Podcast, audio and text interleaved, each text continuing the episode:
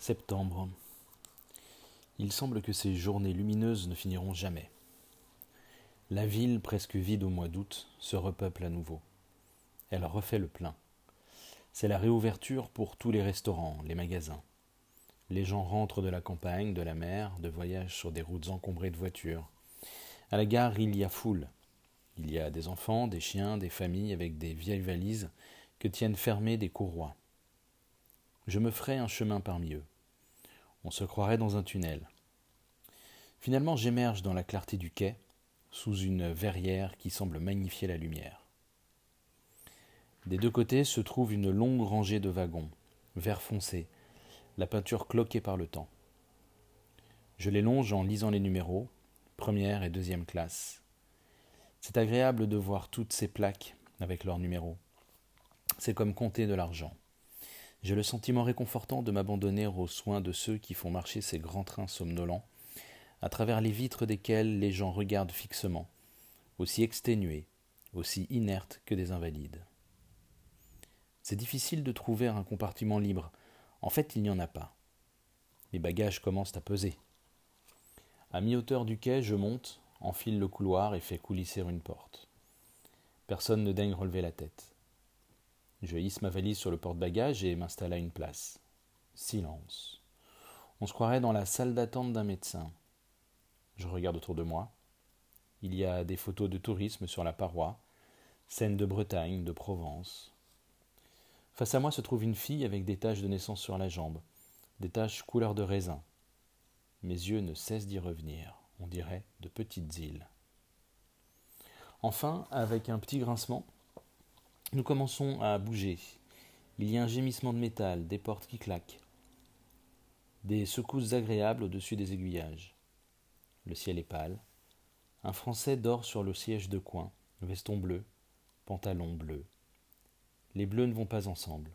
Ils appartiennent à deux costumes différents. Ses chaussettes sont gris perle. Bientôt nous fonçons sur une voie de départ. Les pavillons de banlieue défilent à toute vitesse.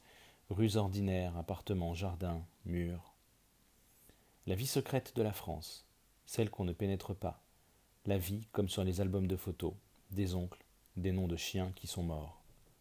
Et en dix minutes, c'en est fini de Paris. L'horizon, jusqu'ici dense de construction, se vide. Déjà, je me sens libre. C'est la France verte, bourgeoise. Nous roulons à une vitesse phénoménale. Nous passons sur des ponts, une brève série de martèlements. La campagne s'ouvre, nous sommes en route vers des villes où personne ne va. Il y a de longues étendues couleur de blé, puis une terre verte, plane, étale et riche. Les fermes sont en pierre. La sagesse ancestrale veut que la terre soit la seule richesse qui compte, conviction qu'il n'y a lieu ni de remettre en cause ni de changer. Pays dégagé, plat comme des terrains de jeu, bouquet d'arbres. Elle a des grains de beauté sur le visage en plus, et un pansement à un doigt. J'essaie d'imaginer où elle travaille. J'opte pour une pâtisserie. Oui, je la vois bien debout derrière les étalages de verre remplis de gâteaux. Oui, c'est ça, exactement. Ses souliers sont noirs, un peu poussiéreux et très pointus. Les pointes sont absurdes. Bagues en toque aux deux mains. Elle porte un pull vert noir, une jupe noire, un peu lourde de corps. Elle plisse le front en lisant des histoires à l'eau de rose dans l'écho de la mode. Nous semblons rouler plus vite. Nous filons à travers les bourgs. Cessons, une gare blafarde avec une vieille horloge, des rivières avec des péniches. Nous traversons une autre gare, les gens sur le quai immobiles comme des vaches. Des tunnels à présent qui font mal aux oreilles. Une sorte d'immense jeu d'images qu'on ferait glisser les unes sur les autres, après quoi il y aurait un tour de magie. Silence, s'il vous plaît, le train se met à ralentir légèrement comme s'il obéissait. En face de moi, la fille s'est endormie. Elle a une bouche étroite, tombante, alourdie au coin par l'aigreur de ce qu'elle sait. Son visage est tourné vers le soleil. Elle bouge. Sa main glisse vers le bas. La paume vient se poser sur son estomac qui déjà est un Rubens. Soudain, ses yeux s'ouvrent. Elle me voit. Elle regarde ailleurs par la fenêtre. Elle a les deux mains croisées sur le ventre, à présent. Elle ferme à nouveau les yeux. Nous penchons dans les courbes. Des canaux riches comme du jade passent en dessous de nous, des canaux avec de larges péniches. L'eau est verte de saleté. On pourrait presque écrire sur la surface. Des champs de foin en longues figures rectangulaires. Des collines maintenant pas très hautes. Des peupliers. Des terrains de football vides. Montreux, un garçon à vélo qui attend près de la gare. Il y a des églises avec des girouettes, des petits cours d'eau avec des barques amarrées sous les arbres. Elle se met à chercher une cigarette. Je remarque que la fermeture de son sac à main est cassée. Nous longeons une route maintenant, nous allons plus vite que les voitures. Elles hésitent et disparaissent. Le soleil me tape sur la figure. Je m'endors. La belle pierre des murs et des fermes défile à notre insu. Les champs se succèdent en motifs divers, certains pâles comme le pain, d'autres sombres comme la mer. Maintenant le train ralentit et se met à rouler avec un fracas mesuré, majestueux, comme un attelage. Mes yeux s'ouvrent. Au loin, je peux voir le gris squelettique d'une cathédrale, le profil bleu de Sens.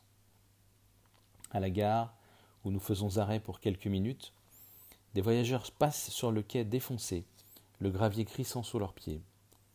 C'est étrangement silencieux néanmoins, il y a des toussottements et des murmures comme durant un entracte. J'entends déchirer l'emballage d'un paquet de cigarettes. La fille est partie. Elle a ramassé ses affaires et s'en est allée. Sens est sur une courbe, le train penche. Les voyageurs regardent dans le vague par les fenêtres ouvertes. Les collines se rapprochent et défilent devant nous. Nous quittons lentement la ville. Les fenêtres des maisons sont ouvertes à l'air chaud de la matinée. Le foin est entassé en forme de boîtes, cabanes et miches de pain. Au-dessus de nous, le soudain passage d'une église. Dans ses murs, des fissures suffisamment larges pour que des oiseaux viennent y nicher. Ces routes cantonales, je les ferai à pied. Ces éclatants ruisseaux, j'en suivrai les méandres. Rose, terre brûlée, fauve, ocre, telles sont les couleurs des bourgs. Il y a de longs pâturages en pente bordés de lignes d'arbres. Saint-Julien-du-Sault, son hôtel a l'air vide. Des bottes de foin maintenant, des gerbes entières, de grands carrés de maïs. Saisi, sa gare comme le décor d'une pièce qu'on a cessé de jouer. Pyramide de foin, mansarde, barricade, verger. Des enfants qui travaillent dans les potagers. Joigny, en capitale rouge. Nous traversons une petite rivière, l'Yonne, aux abords de la roche. Il y a un hôtel, le toit noirci par le temps. Des fleurs dans les bacs sous les fenêtres. Nous nous arrêtons une fois de plus, c'est ici qu'on change. Près de chariots à bagages qui semblent abandonnés, nous attendons, silencieux. Une voiture vend des sandwichs et des bières. Une fille enceinte s'approche et me regarde en passant. Visage bronzé, yeux pâles, une expression sereine. Il semble que les gens, et plus particulièrement les femmes, soient redevenus vrais. Les créatures élégantes de la capitale, des grands circuits, des stations estivales, ont disparu. C'est tout juste si je me souviens d'elles. Ici nous sommes vraiment ailleurs. Des abris de l'autre côté des voies sont remplis de bicyclettes. Des ouvriers en bleu de travail attendent, assis sur des bancs au soleil. À partir d'ici, la ligne n'est plus électrifiée. Le voyage est plus lent. Nous dépassons des eaux vertes dans lesquelles sont tombés des arbres. Des bouffées de fumée âcre entrent dans le compartiment cette merveilleuse fumée corrosive qui mange l'acier et noircit les gares comme du charbon. Sur le siège du coin, en trench coat, les cheveux luisants, se trouve une fille silencieuse à visage d'oiseau, un de ces petits faciès durs dont l'ossature affleure sous la peau. Un visage passionné. Le visage d'une fille qui pourrait monter à la capitale. Elle a de grands yeux soulignés de noir, une bouche large, pâle comme la cire, Autour du cou, elle porte un rang de diamants de pacotille. J'ai l'impression de voir quelque chose plus clairement. Les détails de tout un monde s'ouvrent à moi.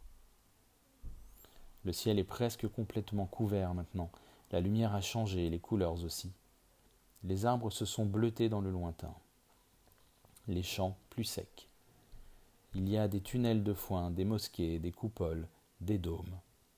Chaque maison a son potager. Les routes ici sont vides. Un motocycliste, un camion, rien de plus.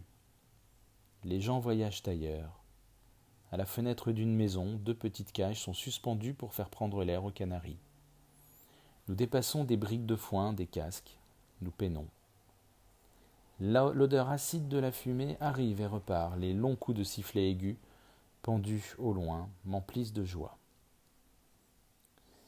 Elle a sorti un caramel de son sac à main. Elle le décortique, se le met dans la bouche pour préserver son silence. Ses doigts jouent avec le papier, le roulent lentement, plus serré. Ses yeux sont bleu pâle. Ils peuvent vous traverser sans vous voir. Le nez est long, mais féminin. Je suis curieux de voir ses dents. Elle se touche les cheveux, d'abord sous une oreille, puis l'autre. Son alliance semble être en émail, un parapluie à toile violette est fixé sur sa valise avec une courroie. Le manche est doré, guère plus épais qu'un crayon. Pas de vernis sur ses ongles. Elle reste assise sans bouger maintenant et regarde par la fenêtre, la bouche incurvée en une vague expression de résignation. La petite fille assise en face de moi ne peut pas la quitter des yeux. Je commence à regarder par la fenêtre. Nous arrivons bientôt. Finalement, au loin, comme le ciel strié, une ville apparaît une unique grande flèche raide comme un monument. Autun. Je descends mes bagages, je suis saisi d'un petit accès de trac tout à coup, en les portant dans le couloir. L'idée même de venir ici me semble visionnaire. Seules deux ou trois personnes descendent. Il n'est pas tout à fait midi. L'unique horloge a des aiguilles noires qui tressautent toutes les demi-minutes. Comme je marche à ses côtés, le train commence à bouger. D'une certaine manière, cela m'effraie de le voir partir. Le dernier wagon me dépasse il révèle des voies désertes, un autre quai. Pas une âme. Oui, j'imagine déjà. Par certains matins, certains matins d'hiver, tout ceci presque complètement caché par la brume. Les détails, les objets se révèlent petit à petit lorsqu'on avance. L'après-midi, le soleil imprime tout ça d'une lumière froide, sans profondeur. Je passe dans la salle principale de la gare, il y a un kiosque à journaux, avec un rideau de fer. Il est fermé. Une grande bascule, des horaires au mur. L'homme derrière la vitre du guichet ne lave pas les yeux quand je passe. La maison des Whitland est dans la vieille ville, construite à même le mur romain. D'abord, il y a une longue avenue d'arbres, ensuite l'immense place. Une rue commerçante, après ça, rien. Des maisons. Un silence à la huître-îlot enfin la place du terreau. Il y a une fontaine, une fontaine à trois becs où boivent des pigeons, et au-dessus d'elle, imposante comme un vaisseau échoué, la cathédrale. On ne peut qu'entrevoir la flèche, cloutée de crosses le long des arêtes, cette flèche merveilleuse qui pointe en même temps vers le centre de la terre et vers le vide extérieur. La route mène par derrière en la contournant. Là, beaucoup de vitraux sont cassés. Les résilles de plomb en forme de losange sont vides et noires. Trente mètres plus loin se trouve une petite rue sans issue, une impasse comme ils disent, et c'est là qu'elle se trouve. C'est une grande maison de pierre, le toit affaissé, les appuis usés. Une maison immense, les fenêtres hautes comme des arbres, exactement comme dans mon souvenir quand, en montant de la gare, venu quelques jours en visite, j'avais eu l'étrange conviction de me trouver dans une ville que je connaissais déjà. Les rues m'étaient familières. Le temps d'atteindre le portail, j'avais déjà conçu l'idée qui m'était restée à l'esprit tout le reste de l'été, l'idée de revenir. Et maintenant je suis ici, devant la grille. En la regardant, je remarque tout à coup pour la première fois des lettres cachées dans le feuillage de fer, une inscription Vaincre ou mourir. Il manque un C à vaincre. Autun, silencieuse comme un cimetière. Des toits en tuiles foncées de mousse. L'amphithéâtre, la grande place centrale, le champ de Mars. Maintenant, dans le bleu de l'automne, elle réapparaît, cette vieille ville, dans cet automne provincial qui pénètre jusqu'à l'os.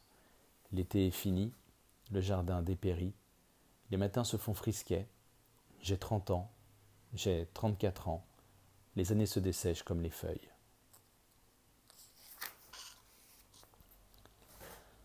Cette ville bleue indolente, ses chats, son ciel pâle, le ciel vide du matin, délavé et pur, ses ruelles profondes, étroites, ses cours étriquées, la légère odeur de pourri à l'intérieur, les pelures d'orange qui traînent dans les coins, les pavés inégaux aux bords usés, une ville de docteurs, tous avec de grandes demeures, Cousson, Proby, Gillot, jusqu'aux rues qui portent leur nom. Passage sous le mur romain, la porte de Breuil, sa grille de fer incrustée dans la pierre comme des crampons d'alpinistes. Les femmes montent la côte, haletantes, les poumons qui grincent. Une ville encore riche en bicyclettes. Le matin, leur flot s'écoule doucement. Dans les rues règne une odeur de pain. Je me suis réveillé avant l'aube, six heures moins le quart. Les cloches sonnent trois fois. D'abord au loin, ensuite tout près.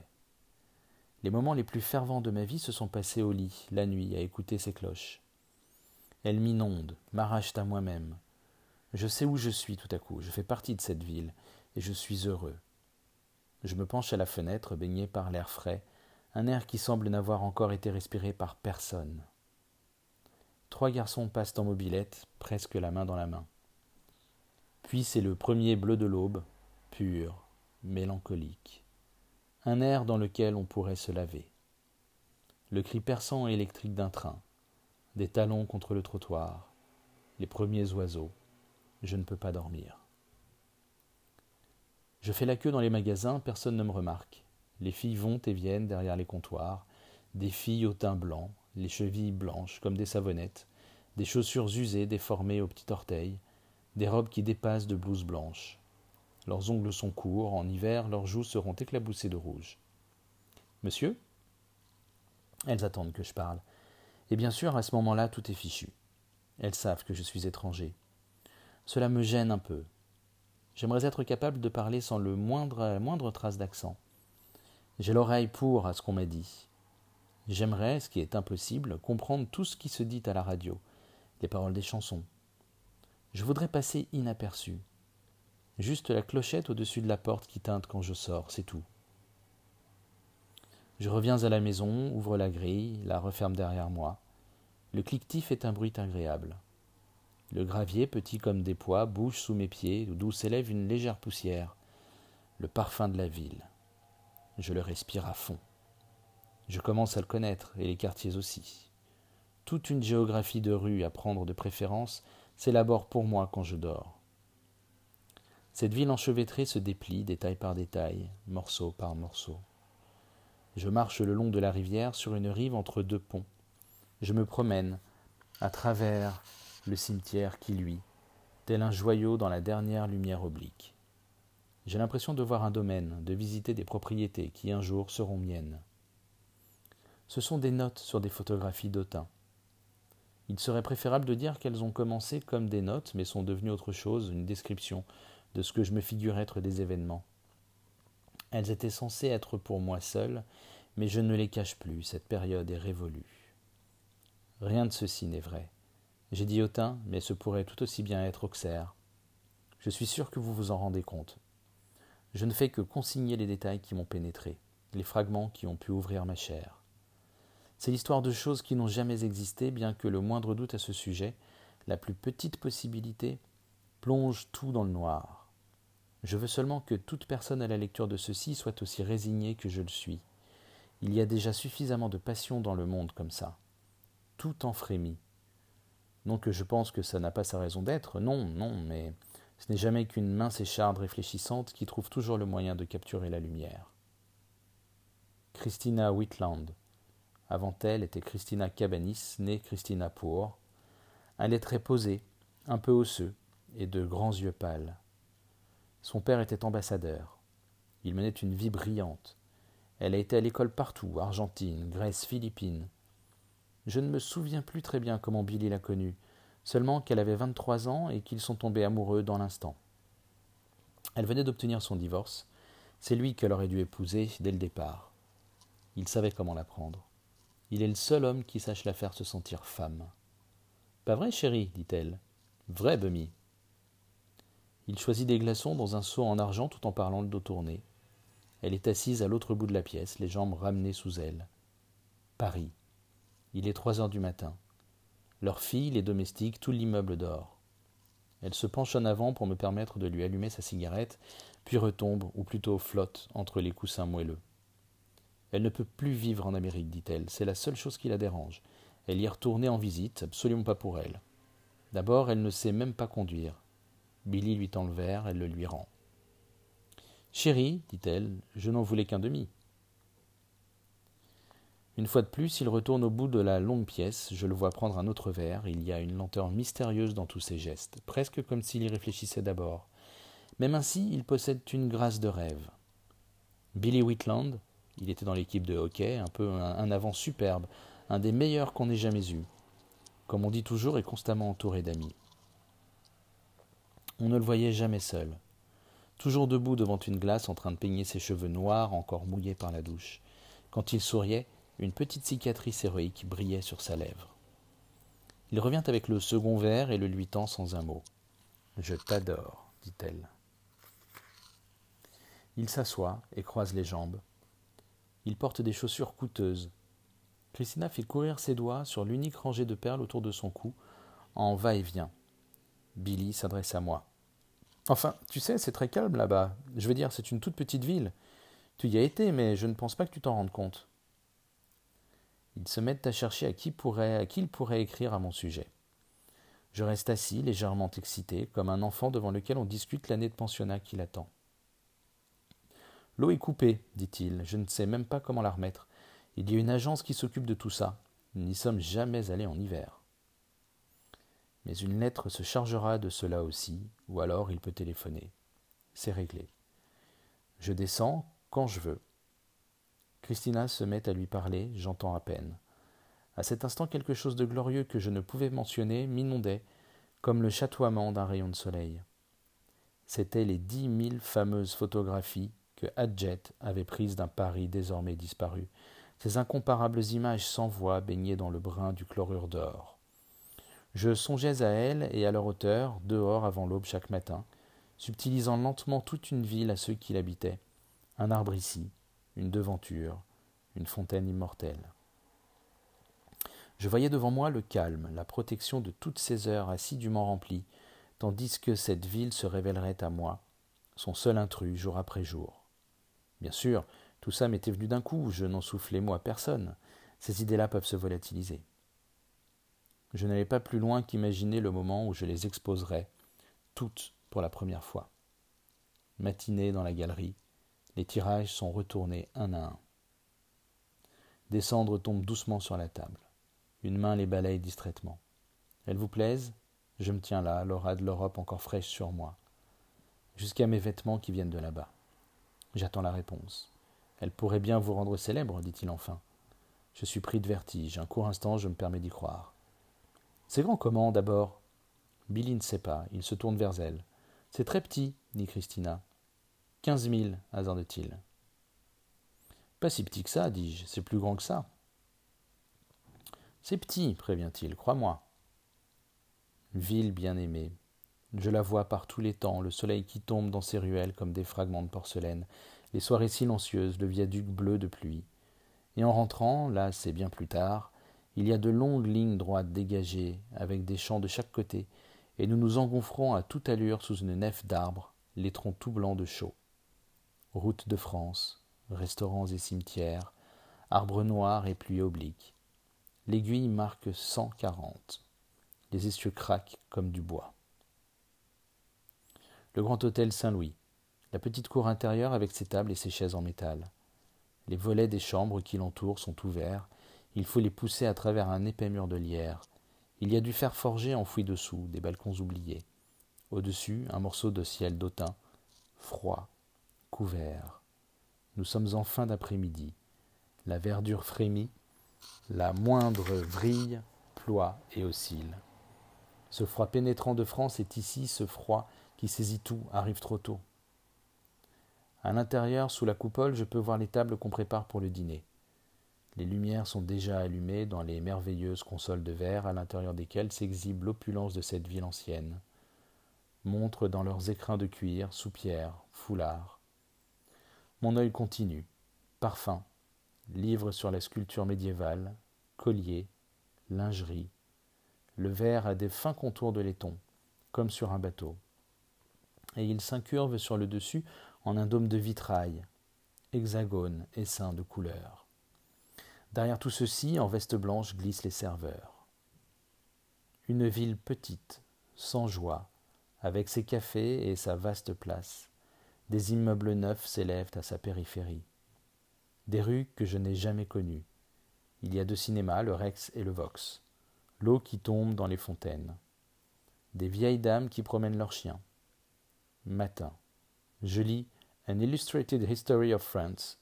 Un épais brouillard a blanchi le jardin, dissimulant toute chose. Quiétude absolue. À peine si je remarque le temps qui passe. Quand je sors, le soleil commence seulement à percer.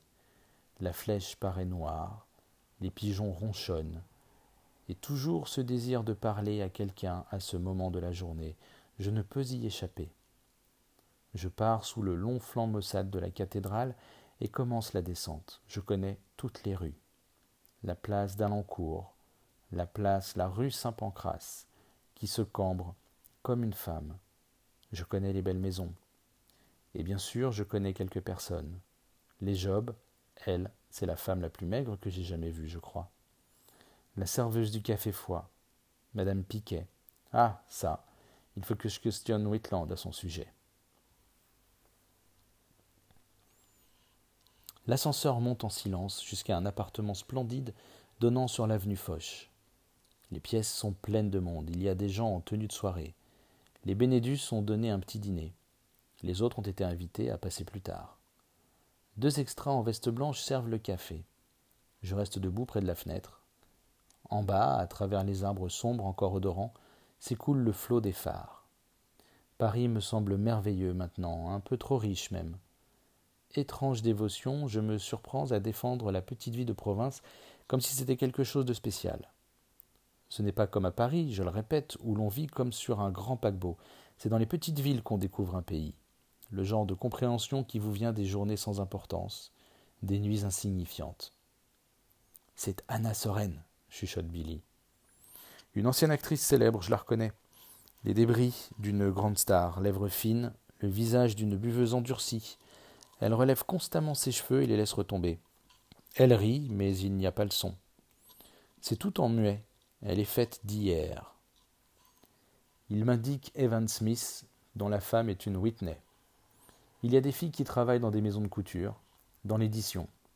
On rencontre un certain type de gens ici, des gens qui ont de l'argent et du goût. Absolument. Voilà Bernard Pajot. Pajot est un écrivain petit, l'air d'un chérubin avec des moustaches gras énormes. Sa vie est célèbre.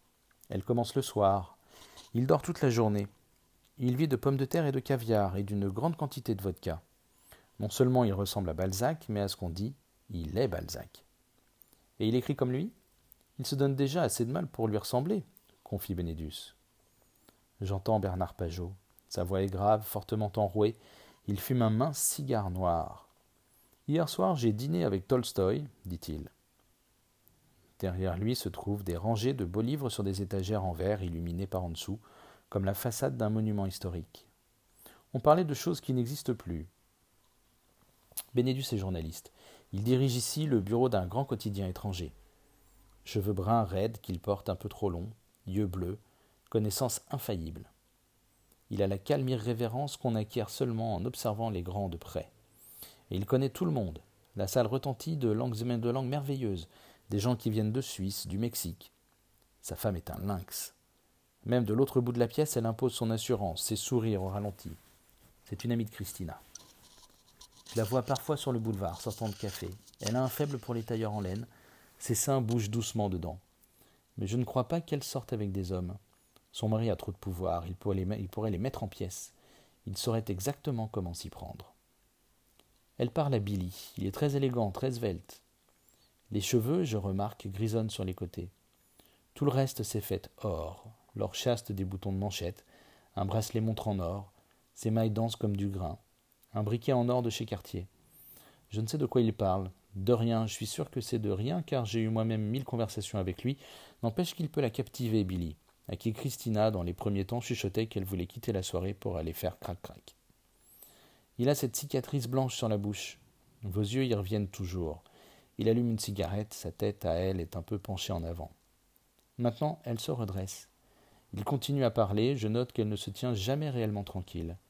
Elle semble vaciller sous votre regard avec de très légers mouvements, presque imperceptibles. Je m'éloigne vers des régions plus calmes de l'appartement, qui est très grand. Les plafonds se font silencieux, les voix s'estompent. J'ai l'impression de pénétrer dans une maison plus ancienne, plus conventionnelle. La salle à manger est vide et plongée dans le noir. La table est restée telle qu'elle, pas débarrassée. La nappe est encore là, les chaises en désordre. Des assiettes en verre portent encore des restes de brie et des moitiés de poires qui brunissent déjà.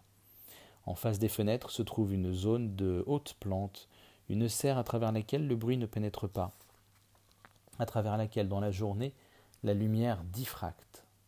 Dans cette pièce, je peux presque entendre des silences de grasse matinée, les pages du Figaro qui tournent doucement pendant que Maria Benedus les parcourt du regard, les pages du Herald Tribune. Elle est en peignoir court, un imprimé à fleurs. Elle boit du café noir, remué avec une cuillère minuscule. Son visage est naturel et sans phare. Ses jambes sont nues. Elle est comme une artiste dans sa loge.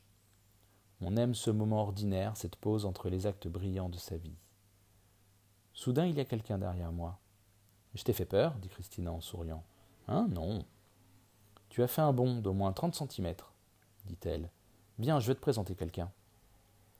Une amie de Bristol, Tennessee, me dit-elle en me ramenant. Non, mais elle va me plaire, elle est très amusante. Elle est mariée à un Français très très riche. Elle met des fleurs dans tous les bidets. Ça le rend furieux. Je la redoute déjà. Les gens arrivent encore, même si tard. Ils font une apparition après d'autres dîners, après le théâtre. Bénédus conduit un beau trio dans la pièce, un homme et deux femmes renversantes, en bottes de daim et manteaux ceinturés serrés. Mère et fille, me dit Christina. Il les épouse toutes les deux, selon elle. Près du bar, Anna Soren écoute la conversation qui l'entoure avec un sourire mal accroché, translucide. Elle ne sait pas toujours qui parle. Elle ne regarde pas la bonne personne. Ses fossiles se décollent. Tu sais pas, dit Christina, tu es le seul ami de Billy que j'aime bien. Elle me fait plaisir cette remarque, mais elle me trouble aussi. Je ne suis pas sûr de ce qu'elle veut dire, j'ai juste le sentiment qu'elle va se révéler fatale. Je ne veux pas répondre ou même donner l'impression d'avoir entendu. Ils sont tous incultes, elle me dit. Dans la cohue, une femme s'approche. Isabelle s'écrie Christina. C'est son amie. Impossible de commencer avec autre chose que de l'admiration pour Isabelle, qui a quarante ans et porte un beau tailleur Chanel noir avec des boutons d'argent et un chemisier blanc à jabot. Au doigt, une bague avec un gros diamant, un diamant parfaitement rond qui capture chaque parcelle de lumière et son sourire est aussi éblouissant que sa parure. Il y a un jeune homme avec elle. Philippe. Sa main s'affole désespérément, elle a oublié son nom. Dean, il murmure. Pour ça, je suis la pire qui soit, dit-elle en traînant sur les mots. On dirait que j'oublie les noms à la seconde où on me les dit. Elle rit, d'un rire aigu, country. Bon, ne prenez pas ça mal. Vous êtes ce qu'il y a de plus joli dans cette pièce, mais j'oublierais le nom du président si je ne le connaissais pas déjà. Elle rit et rit encore. Philippe Dean ne dit rien. Je lui envie ce silence qui, je ne sais pourquoi, ne le déshonore pas, qui est curieusement beau, comme une loyauté qu'on ne partage pas. Il revient d'Espagne, dit-elle. C'est bien ça. D'Espagne, fait Christina. Cela se voit sur sa figure. Il semble encore porter les traces des couleurs lustrées que laissent les randonnées en décapotable. J'adore l'Espagne, dit Christina. Vous y êtes allé Oh, fait-elle, plein de fois. Barcelone? J'adore. Et Madrid? Quelle ville On allait au Prado tous les jours. J'adore le Prado. C'est quoi? dit Isabelle. Le musée. Le musée? Alors moi aussi je l'adore. J'oubliais comment il s'appelait. Le Prado, dit-il. C'est ça, maintenant je me souviens. Vous étiez en Espagne pour quoi faire? demande Christina. Juste voyager. Tout seul? Image d'un jeune homme dans les villes d'un gris louvet de fin d'après-midi. Valence, les arbres bordent les grandes avenues. Séville la nuit, l'odeur de poussière retombée, de laurier rose, plus riche, verte. Devant le grand hôtel, deux portiers nettoient le trottoir au jet. Non, j'étais avec mon père, dit-il. Tout à coup, il me plaît. Christina ne peut détourner son regard. Elle lui demande quand il est né, il se trouve être du Sagittaire, qui est un très bon signe. Vraiment? C'est un des meilleurs pour moi, dit-elle. Le pire, c'est Scorpion. Moi, je suis de la balance, fait Isabelle, avant d'éclater de rire. C'est ça, non? Dean a une bouche petite et droite, des yeux bien écartés, intelligents, des cheveux que l'été a rendus cassants. C'est à des héros d'école qu'il me fait songer. Garçon de la côte Est, meneur, arrière de football, mince comme des filles. Vous avez un beau visage, dit Christina. Elle est saisie d'une gaieté soudaine. Vous savez, j'aimerais peindre votre portrait. Isabelle rit. La soirée ne fait que commencer. À trois heures du matin, Christina ne se couche jamais quand elle boit, nous vadrouillons dans le désordre des halles. L'air est froid à cette heure-ci, les bruits semblent résonner dedans. Les employés lèvent les yeux de leurs cajots au son reconnaissable entre tous des hauts talons. Isabelle parle, Christina, elle montre tout du doigt. Nous traînons bêtement entre des barricades de fruits et légumes, devant des bars déserts, contournant chariots et camions. Finalement, nous débouchons sur le vacarme des pavillons de fer où on s'occupe de la viande. C'est comme tomber sur une usine en pleine nuit. Les lumières suspendues éclairent à fond. L'odeur du carnage est partout, jusqu'au métal qui empeste d'une odeur plus dense que celle des fleurs. Sur le trottoir, il y a de pleines brouettes de têtes coupées.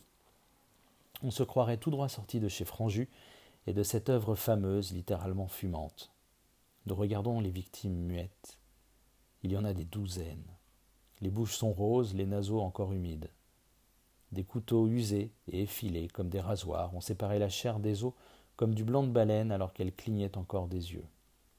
Les yeux énormes, éloquents, de jeunes veaux. Les bras ensanglantés des hommes tracent des esquisses en un éclair. Partout où ils s'activent, la peau s'ouvre comme par magie. Les boyaux tièdes se déversent. Tout est partagé en un rien de temps. Un animal que l'on vient à peine d'amener a déjà disparu. Christina s'enroule dans son manteau blanc comme une comtesse. Je vais faire des cauchemars, dit-elle. Parce qu'on va quand même dormir un jour demande Billy. Allons au truc de cochon, dit Isabelle. Chérie, où est-ce déjà? Ce n'est pas tout près d'ici? Juste un peu plus bas, dit Billy. Cela nous prend dix minutes pour le trouver. Bien sûr, il y a un monde fou, comme toujours à cette heure de la nuit. Des taxis attendent, veilleuses allumées. Il y a des voitures garées partout. Le restaurant est bondé. Touristes, mariages, des gens qui reviennent du cabaret, d'autres qui ont veillé rien que pour visiter les fameuses halles. On dit qu'il est question de les transférer ailleurs, en banlieue. Bientôt elles auront disparu. On trouve quand même une table. Billy se frotte les mains. Il y a une délicieuse odeur de soupe riche et gratinée, la spécialité. Christina n'en veut pas, elle veut du vin. Ce n'est pas bon pour toi, tu sais bien, dit Billy. Elle a eu la jaunisse, elle est restée au lit des mois et des mois. Pourquoi tu prends pas juste un peu de soupe? Prends-en, toi, elle fait. Bummy. Quoi? Je vais en commander une pour toi. Te gêne pas, dit-elle. Elle se tourne et nous gratifie d'un sourire radieux. Il y a vraiment foule. Les garçons ont du mal à se frayer un chemin. Ils semblent ne rien entendre, ou alors cela n'a aucun effet. Les clients se multiplient comme dans un rêve. Des visages incroyables de tous côtés. Algériens, osseux comme des pieds, Américain en carton, le rose des Français. Isabelle rit et rit. Elle met sa main devant sa bouche et oscille un peu d'avant en arrière. Elle raconte une dispute qui est éclatée au moment où son mari faisait ses valises pour partir en voyage. Il lui criait après en français. Tu vas m'obéir? Il fait. À l'instant. Sûrement pas. Là, elle fait mine de taper du pied en colère. Arrête de faire ça avec tes pieds. Sûrement pas. Et de continuer de rire. Bien sûr, ils l'adorent, je sais que c'est ce qu'ils vont me dire. Surtout ne vous mariez jamais avec un Français, dit-elle, elle rit encore. Elle un coco, son caniche et rit. Elle ouvre des paquets de chez Lanvin, le papier de soie claque quand elle l'écarte d'un revers de main. Le téléphone sonne, c'est une de ses amies. Elle rit, et rit toujours, elle parle pendant des heures. Vous vivez à Paris? me demande Dean. Pardon? Vous vivez à Paris? Isabelle parle de la famille de son mari, elle ne peut plus les sentir. Tout ce qui les intéresse, c'est leur petit-fils, le bébé, dit-elle. J'explique que j'habite dans la maison des Whitland. C'est dans une petite ville. Vous savez où est Dijon? Oui. C'est près de Dijon. Dans le centre de la France Il décide. Au cœur même, c'est une petite ville, mais elle possède une certaine qualité. Je veux dire, ce n'est pas riche, pas splendide, juste vieux et bien mis. Quelle vilesse Je doute que vous en ayez jamais entendu parler. Autun. Autun, il fait. Puis, à entendre comme ça, ça sonne comme la vraie France. C'est la vraie France. Il est fou, prévient Billy. Il est presque cinq heures du matin quand nous reconduisons Isabelle chez elle. Il ne reste plus que nous quatre. Dean est parti. Je suis épuisé. J'ai l'impression d'être au bord d'une grave crise de l'âme. Les rues sont complètement désertées. Le ciel a commencé à pâlir. Nous nous arrêtons devant un immeuble de l'avenue Montaigne. Billy l'accompagne jusqu'à la porte. Nous restons dans la voiture, Christina et moi, tête renversées en arrière, les yeux clos. Il est gentil, ce garçon, dit-elle. Tu ne voudrais pas être à nouveau jeune comme lui? Je ne suis pas si vieux que ça. Baby, fait-elle rassurante. C'est comme ça que je le sens. Non, tu fais très jeune, vraiment, tu pourrais être encore étudiant. Merci. Tu étais comment à cette époque? fait-elle d'une voix ensommeillée. Il y a trop longtemps de ça. Non, sans blague, tu étais comment? J'étais l'idole de ma génération. J'entends sa tête bouger. Tu ne savais pas je lui dis. La portière s'ouvre, c'est Billy. Il se laisse tomber lourdement derrière le volant. Nous démarrons. Allons boire un verre quelque part, dit Christina. Il reste silencieux. Billy Tu veux vraiment? Où est-ce qu'on pourrait aller? À la Calavados. Oui, elle fait. Allons là-bas.